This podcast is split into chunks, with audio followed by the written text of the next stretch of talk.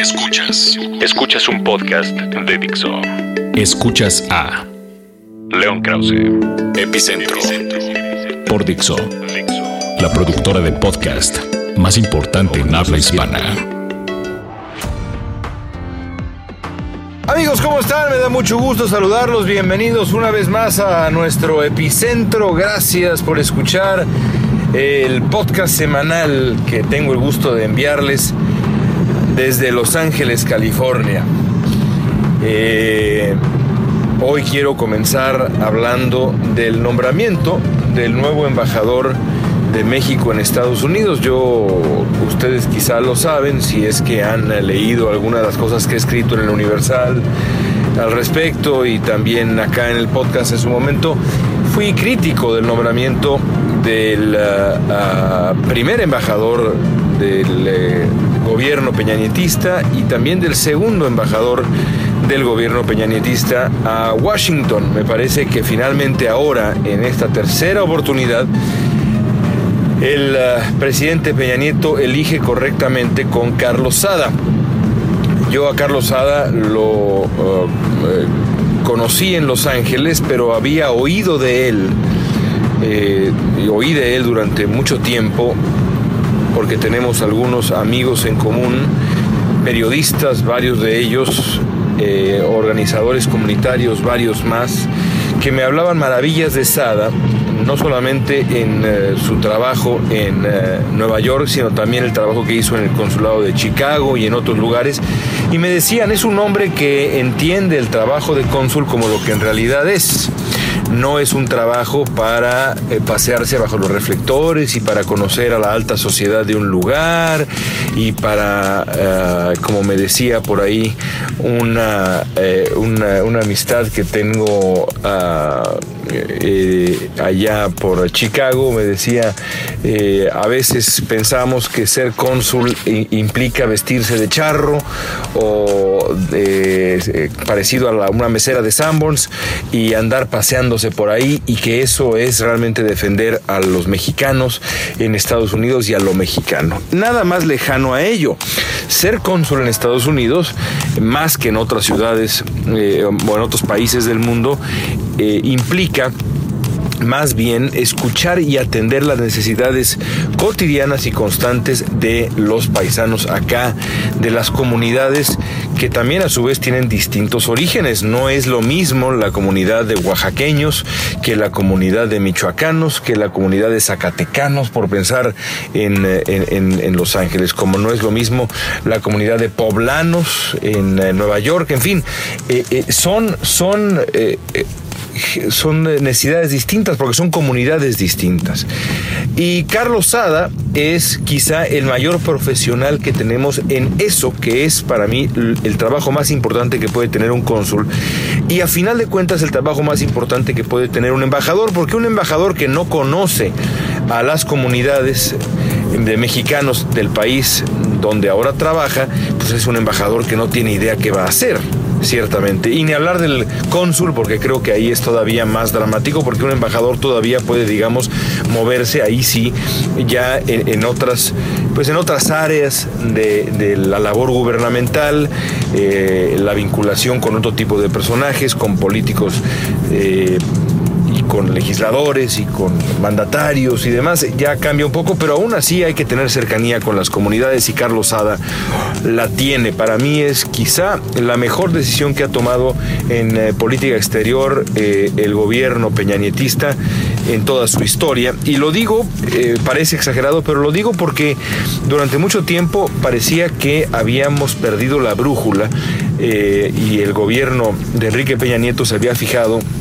o había puesto atención en otras zonas del mundo cuando en realidad para México la zona más importante tiene que ser América del Norte y el socio más importante como lo es tenía que ser y debía ser Estados Unidos y por eso la importancia de tener en este país, en Estados Unidos, un embajador de primerísimo nivel. Y ahora lo tenemos o lo tendremos seguramente en la persona de Carlos Sada que fue recibido, creo yo, con eh, eh, digamos una aprobación unánime y esperemos que así ocurra también que muy pronto esté despachando desde Washington. Una vez que lo esté, pues Sada evidentemente enfrentará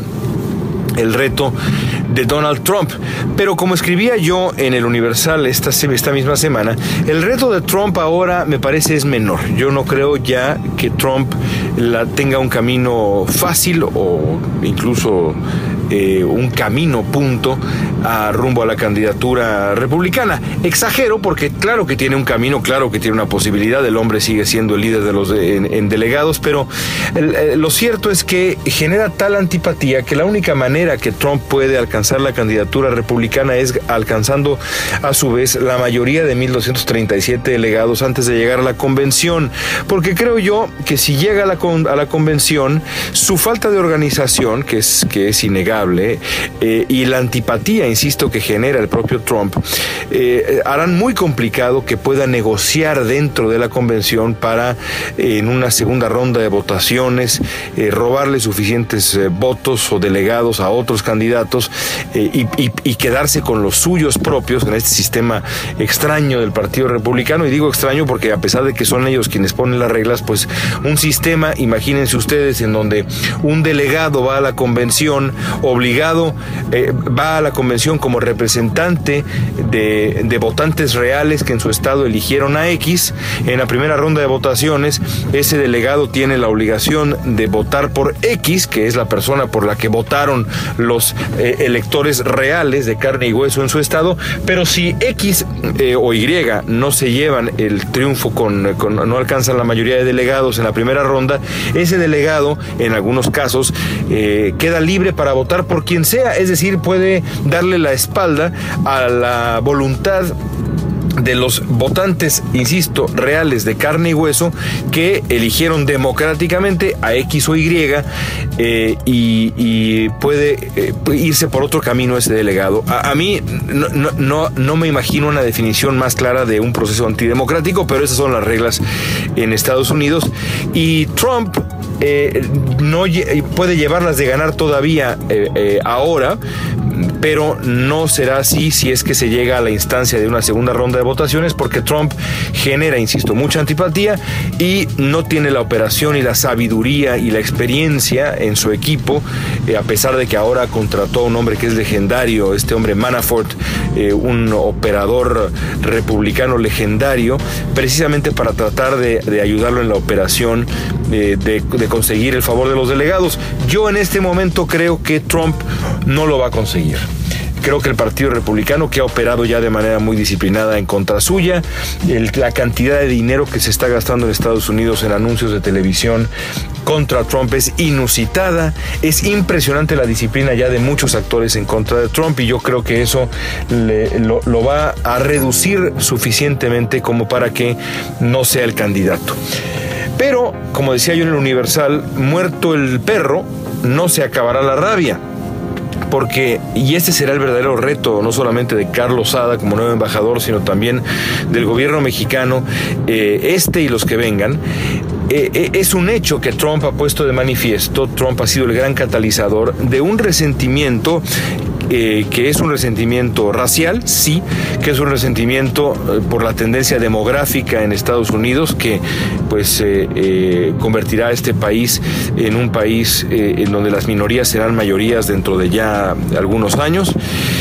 Yo siempre he dicho que el eslogan de Trump en realidad no es Make America Great Again, sino debería ser Make America White Again.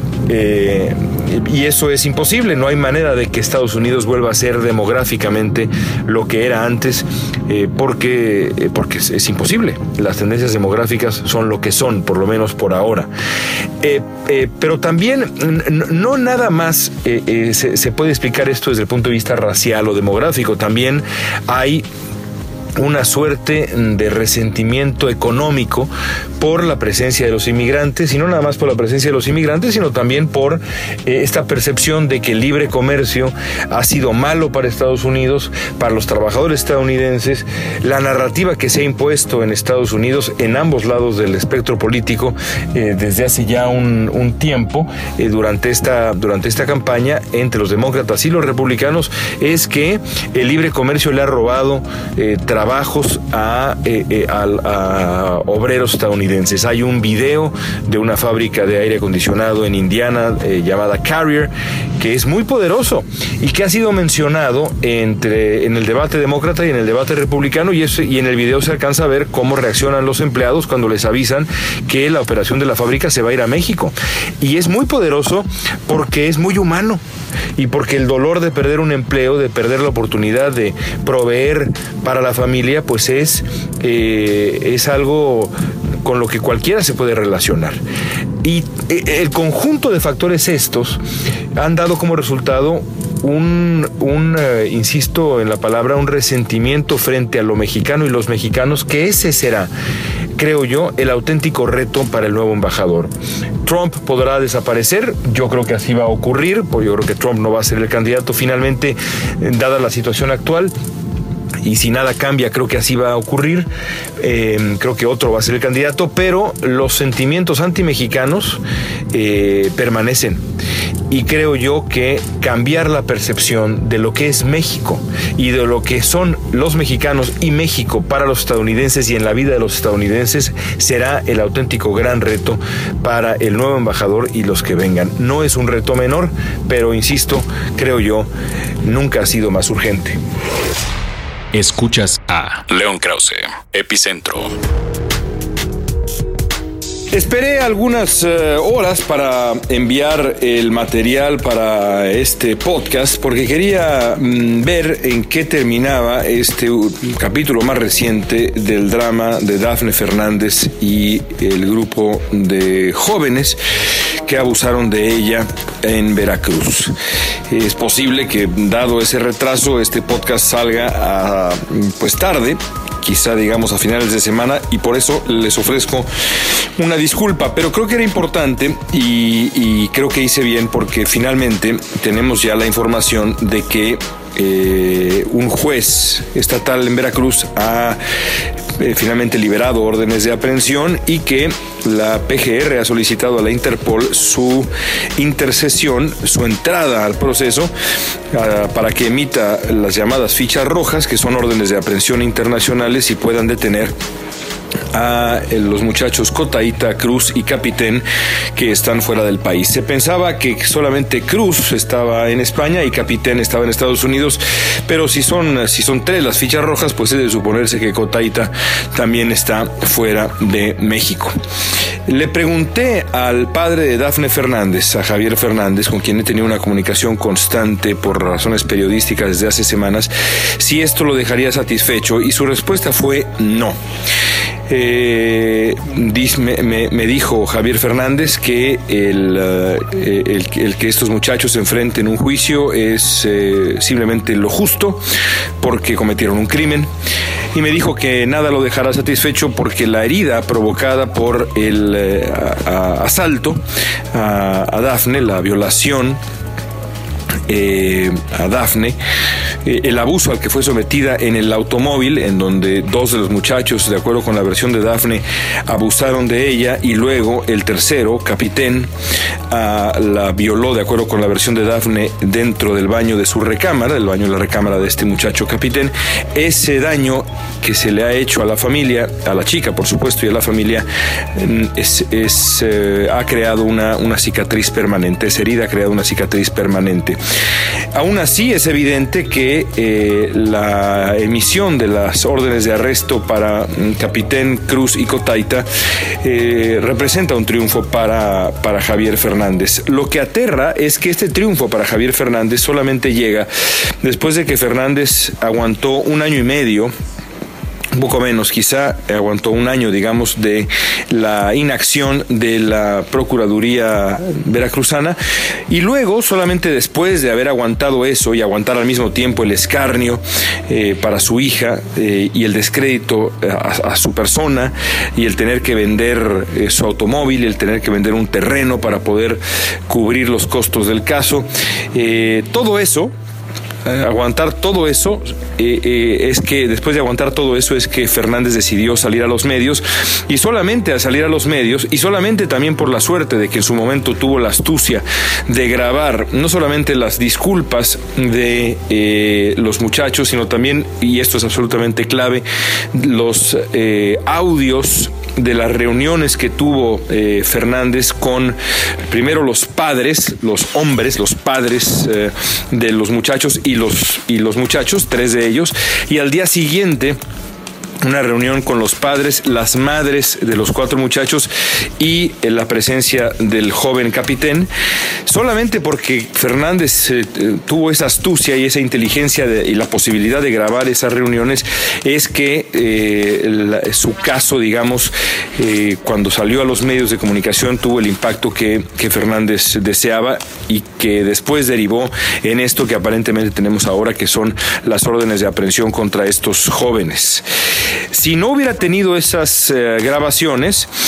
eh, el caso no hubiera avanzado, es un hecho, porque el caso no hubiera avanzado en medios y el descrédito al que fue sometido Javier Fernández hubiera sido enorme. Para empezar, cuando los eh, padres de los jóvenes acusados, sobre todo uno de ellos, el señor Cruz, dice que Fernández los, los acosó, que traía un arma, que los encerró en un cuarto y demás y que los amenazó, bueno, tenemos el audio de esta reunión eh, para darnos cuenta que en 36 minutos de reunión nunca hay una mención a un arma, nunca hay una mención a un supuesto encierro. Sí hay, por supuesto, palabras altisonantes, sobre todo en esa primera reunión, de hecho en la segunda no hay prácticamente ninguna, en esa primera reunión entre hombres en donde Fernández habla con mucha fuerza y a veces con insultos refiriéndose a los jóvenes que abusaron de su hija. Eh, pero también está el hecho de que al día siguiente, al día siguiente, esos padres, supuestamente amenazados por un hombre enloquecido con un arma que los había encerrado en un cuarto, deciden regresar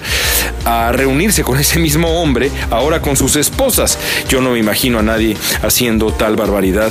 Eh, así que bueno, por lo menos Fernández tuvo esa astucia, y digo por lo menos, pero en realidad no debería decir por lo menos, sino debería, debería yo decir, sobre todo Fernández tuvo esa astucia y esa inteligencia, y eso permitió que el caso creciera en medios de comunicación, se conectara con esta indignación creciente que existe en México y llegara a este final del principio del caso de Dafne Fernández y los famosos porquis estos tres muchachos. Son tres porque el cuarto, y siempre ha sido así la historia, eh, el cuarto muchacho, de acuerdo con la propia Dafne Fernández, no hizo nada, simplemente vio lo que ocurría y no, y no intervino, pero no abusó de ella. Por eso es que tres de ellos son los que han recibido ahora órdenes de arresto. Hasta ahí el caso, ya veremos qué ocurre en el siguiente capítulo de este dolorosísimo episodio de la injusticia mexicana. Escuchas, Escuchas León Krause. Epicentro. Fixo. Por último, amigos, quiero hablarles de golf. Es una pena que en México no haya suficientes campos públicos. En Estados Unidos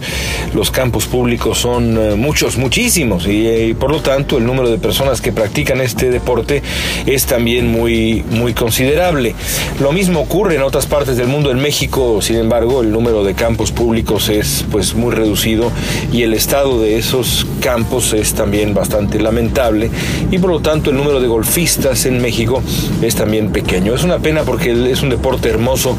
eh, que requiere de una disciplina muy grande, de una de una habilidad que solamente se perfecciona a través de la práctica a veces obsesiva y además porque el ritual de caminar con, eh, eh, con amigos los 18 hoyos de golf y jugar durante cuatro horas, poder platicar, conversar, es, es algo muy especial. Yo tengo la suerte de haber podido jugar al golf desde chico. Nunca lo he jugado demasiado bien. Le pego muy fuerte a la pelota y eso me, divierte muchísimo. Hubo una época en donde jugaba yo, digamos, más o menos bien. Ahora yo creo que eh, juego menos bien que, que, más. Pero bueno, eh, no por eso me deja de, parecer fascinante como deporte, como experiencia. Y a mí, a, diferencia de muchas personas, me gusta ver el golf también. Eh, y sé que aquí sí estoy en la franca minoría porque pues es un deporte que se, necesita, digamos, eh, de, una, un hábito que se va desarrollando con el tiempo para que le guste a uno ver el golf por televisión. Es un gusto adquirido, pero una vez que se adquiere, pues la verdad es que se queda para siempre. Y yo he tenido la oportunidad de ver con, mis abuelos, con mi padre,